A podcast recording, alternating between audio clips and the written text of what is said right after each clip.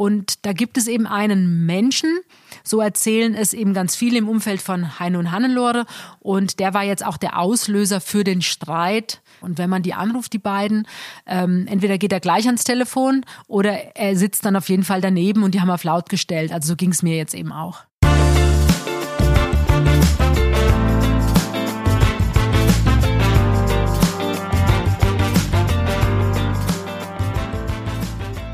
Hallo und herzlich willkommen bei Bunte Menschen. Ich bin Marlene Bruckner, Journalistin bei Bunte und spreche mit Tanja May, stellvertretende Chefredakteurin. Hallo Tanja. Hallo Marlene.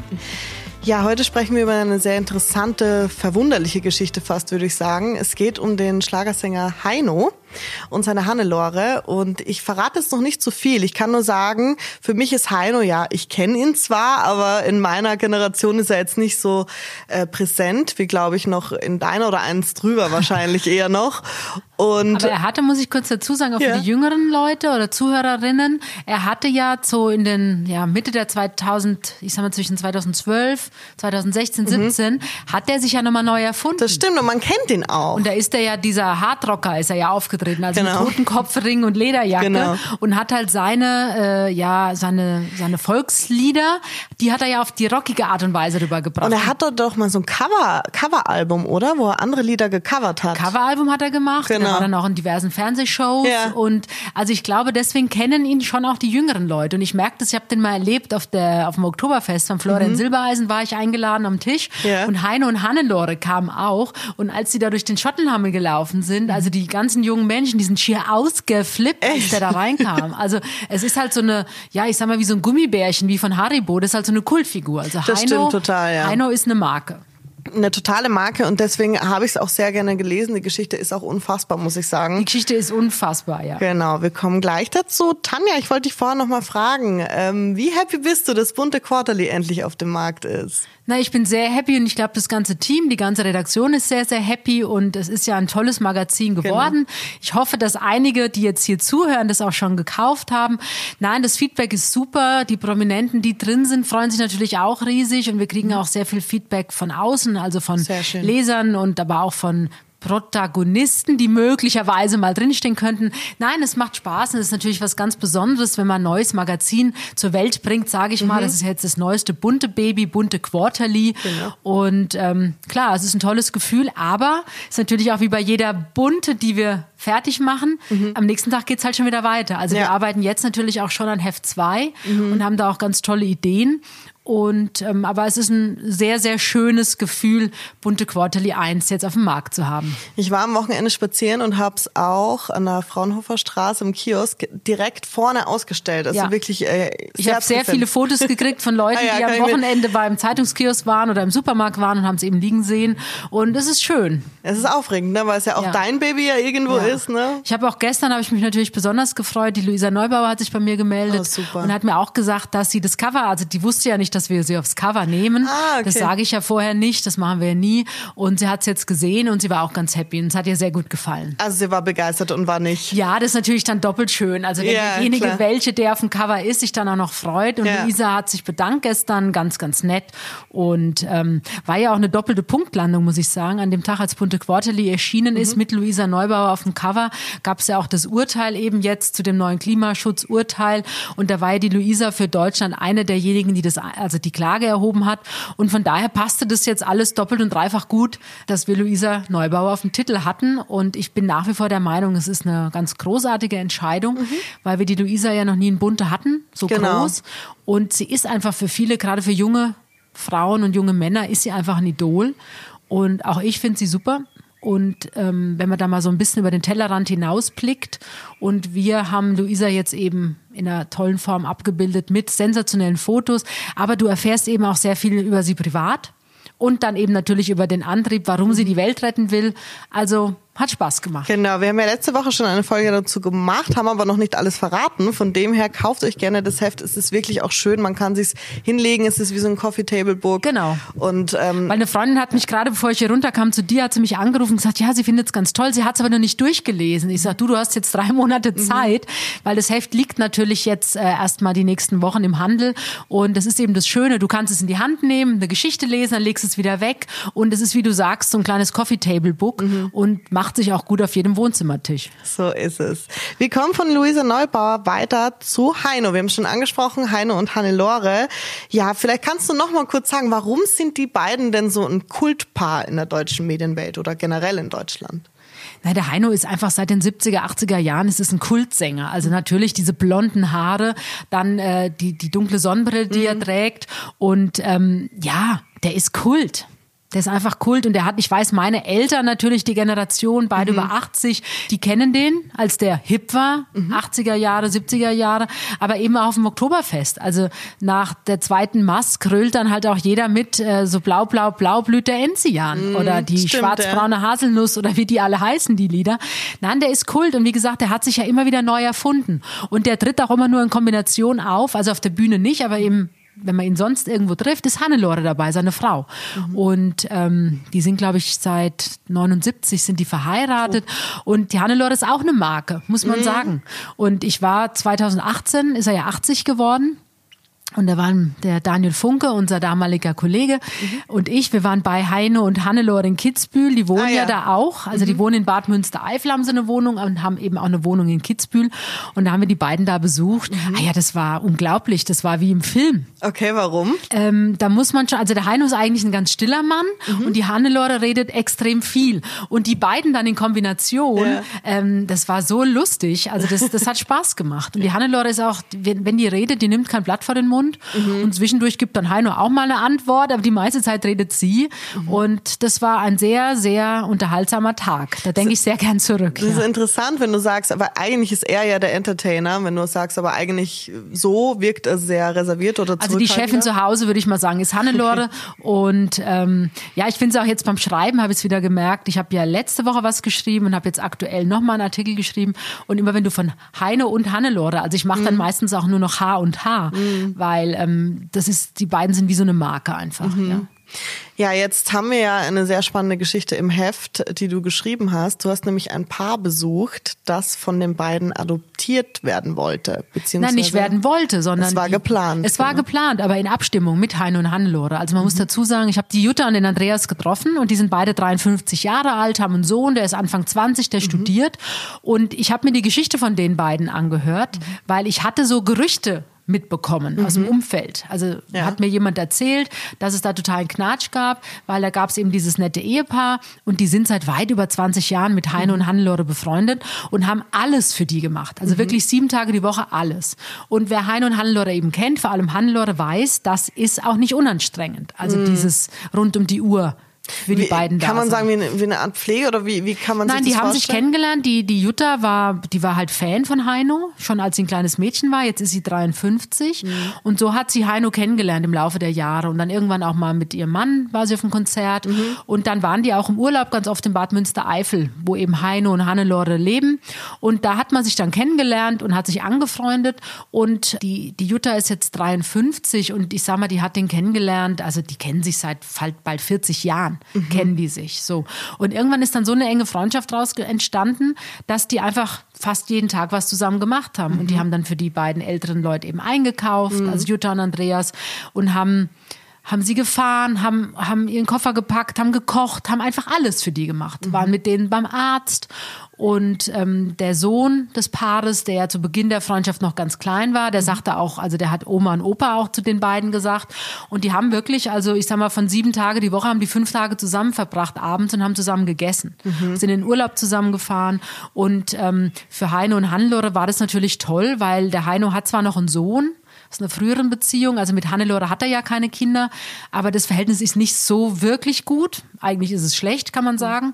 Und die Tochter, die er hatte aus einer unehelichen Beziehung, die ist schon gestorben. Mhm. Und deswegen jetzt im Alter, wie gesagt, Heino ist 82, Hannelore ist 78, die wird jetzt 79 im Mai was Besseres konnte dir nicht passieren, dass da einfach Familienanschluss ist und dieses Ehepaar, die beiden eben ja wie Eltern gesehen hat und umgekehrt, aber auch Heine und Hannelore hat die, haben die beiden gesehen wie Kinder. Mhm.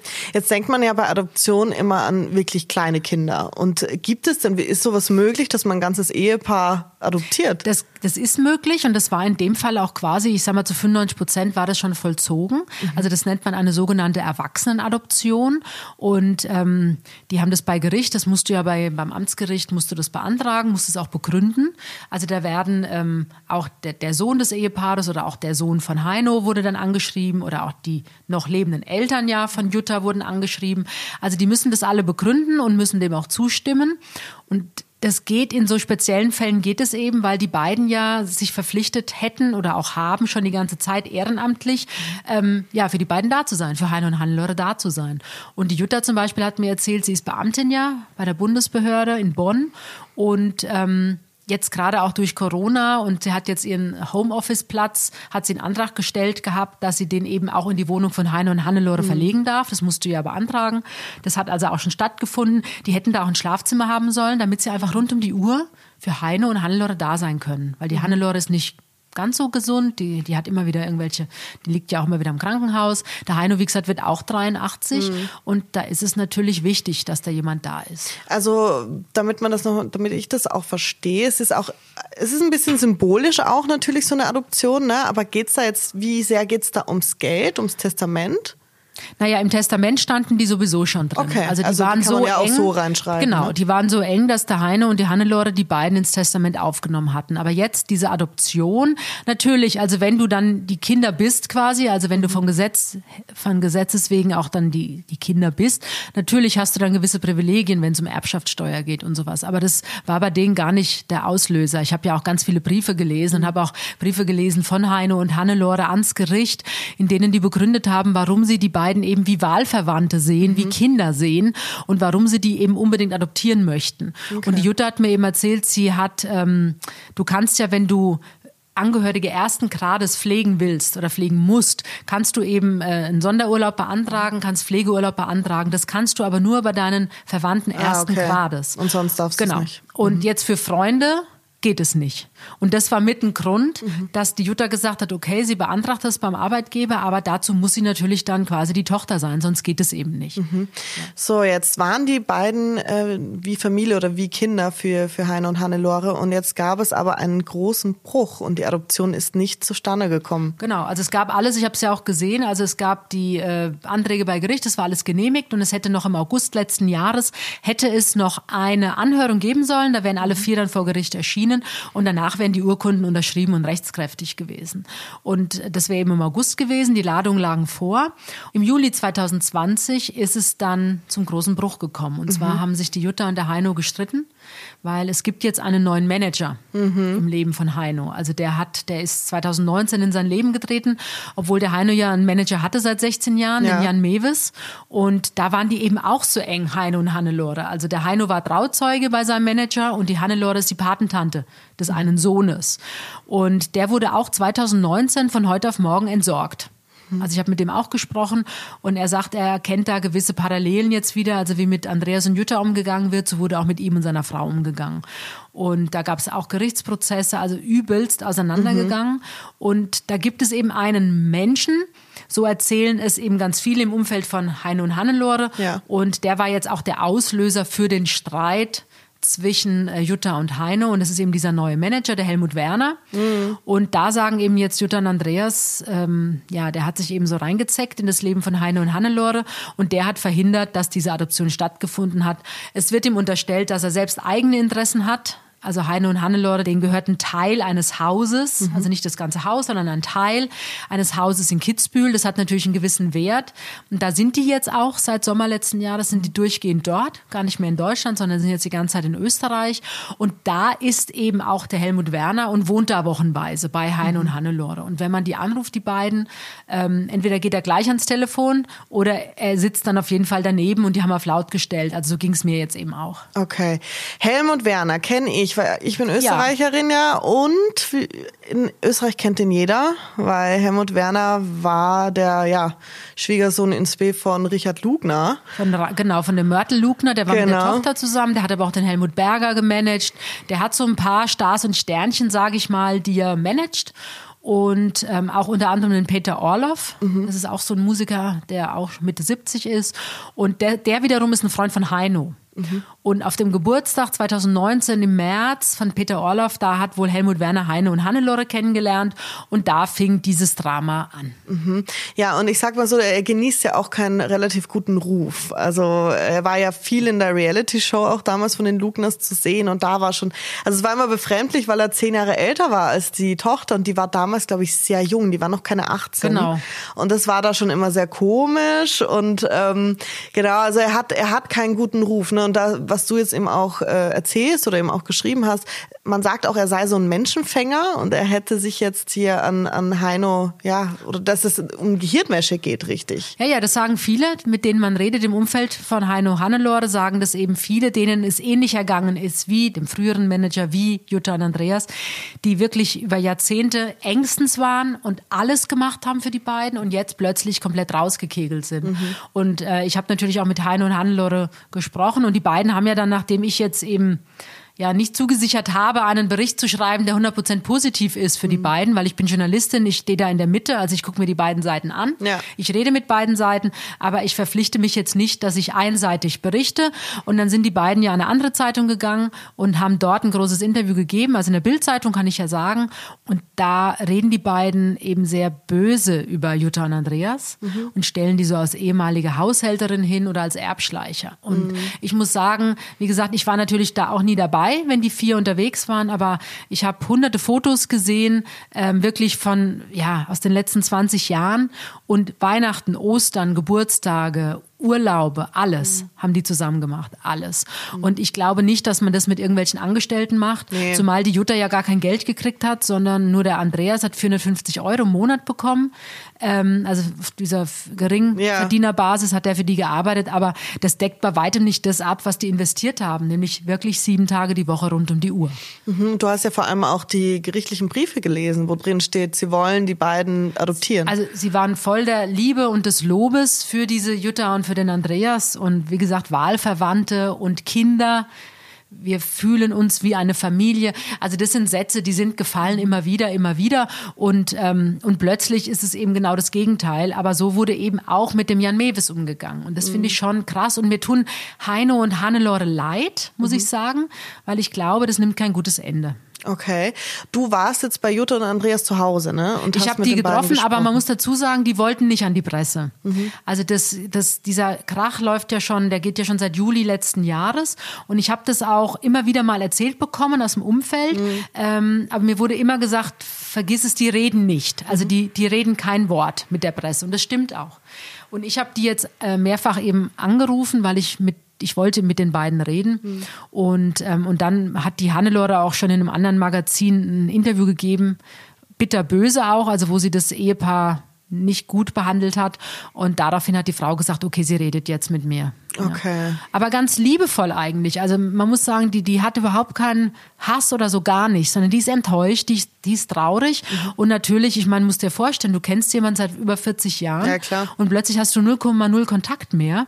Und im Gegenteil, weh, ja. die andere Seite beschimpft dich, obwohl du nie etwas Böses gemacht hast.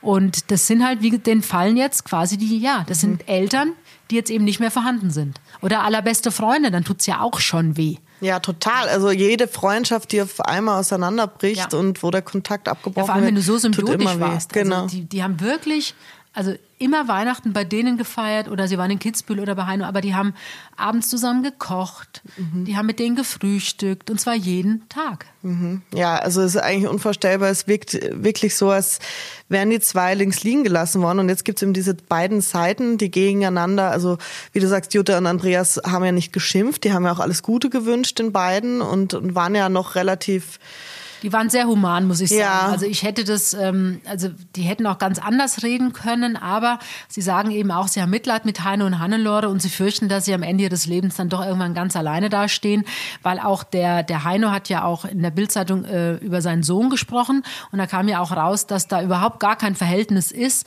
ähm, was natürlich für den Uwe auch nicht schön ist, sowas lesen zu müssen jetzt. Mhm. Aber wie schafft man es denn als außenstehende Person? Wie schafft man es jetzt als Helmut Werner in diese Konstellation zu kommen und ähm, vielleicht mit Heino oder Hannelore so eng dann anzubandeln, dass er sagt, naja, das, was ihr da gerade vorhabt, diese zwei Menschen zu adoptieren, das ist, ist Schwachsinn, macht das nicht und dann wirklich es schafft, die zwei davon auch zu überzeugen. Also für mich wird ja, wenn das du auch so eine, wie du es vorhin gesagt hast, wenn du so eine Menschenfängergabe hast und ja. wenn du einfach, es gibt ja Menschen, die können einfach ähm, der Helmut Werner ist ja auch nicht uncharmant. Also wenn du den kennenlernst, ähm, mit dem kannst du ganz offen reden.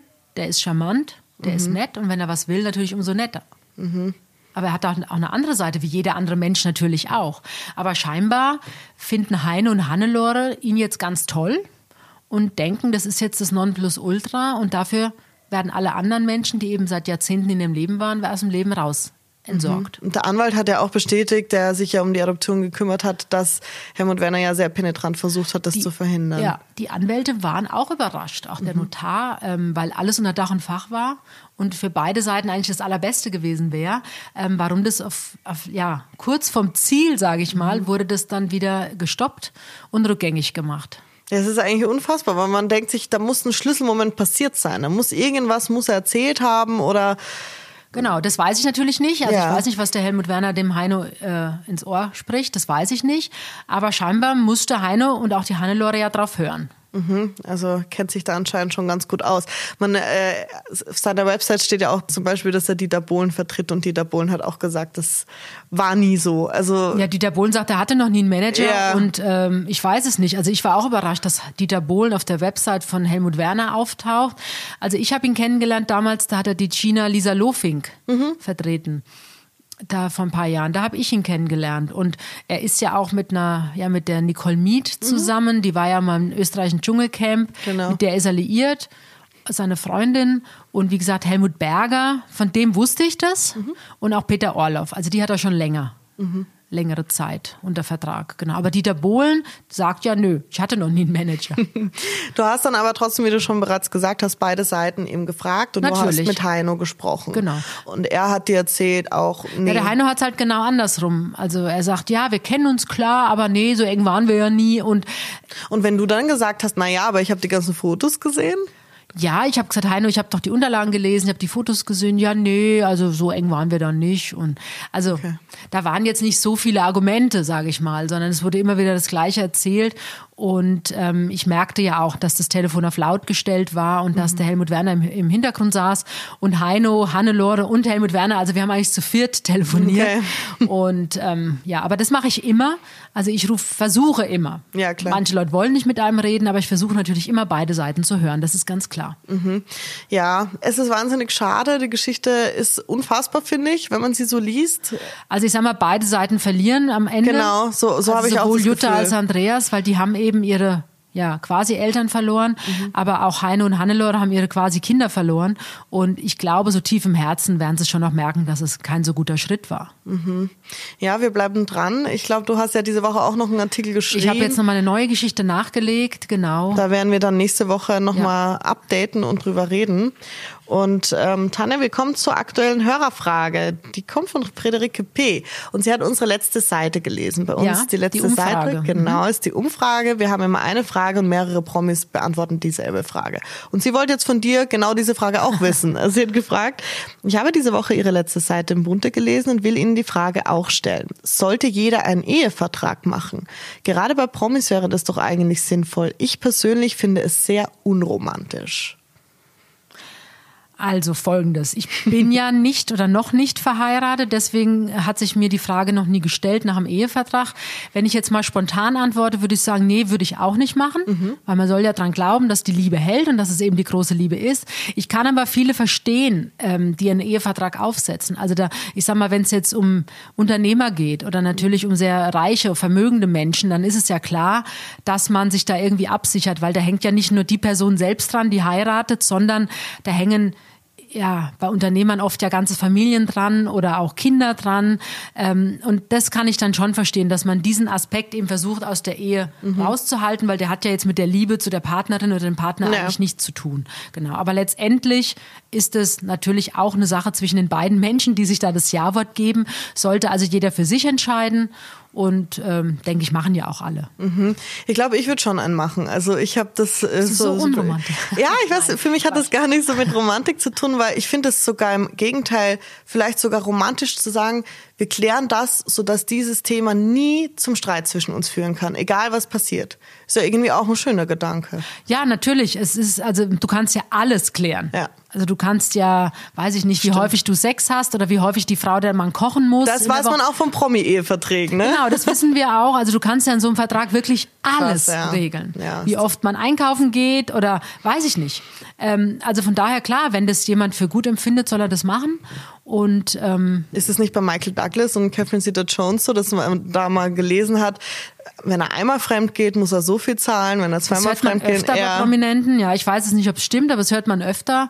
Das finde ich zum Beispiel wieder unromantisch. Also das würde ich jetzt nicht reinschreiben.